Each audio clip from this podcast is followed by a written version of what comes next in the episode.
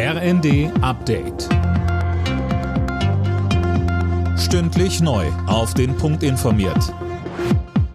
Ich bin Gisa Weber.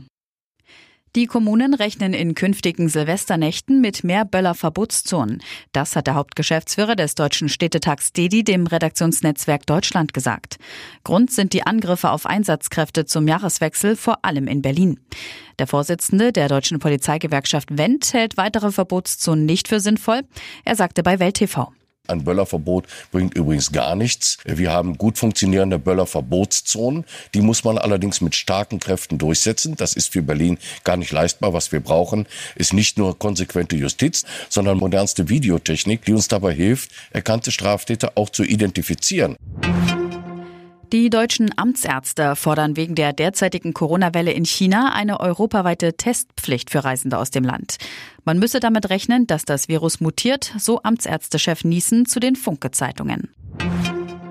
Verteidigungsministerin Lambrecht steht erneut in der Kritik. Der Grund, ein Instagram-Jahresrückblick, in dem sie übertönt von Silvestergeböller über den Krieg in der Ukraine spricht. Damit schade sie dem Ansehen Deutschlands in der Welt, heißt es aus der CDU. Lambrecht sei nun endgültig nicht mehr tragbar.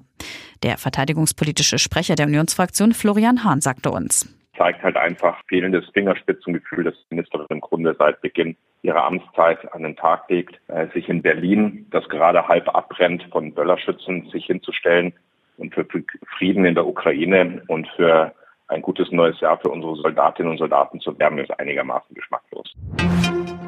Im engsten Familienkreis findet heute die Beerdigung von Fußballlegende Pelé statt.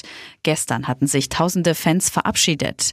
Pelés Leichnam war im Stadion seines langjährigen Vereins FC Santos aufgebahrt.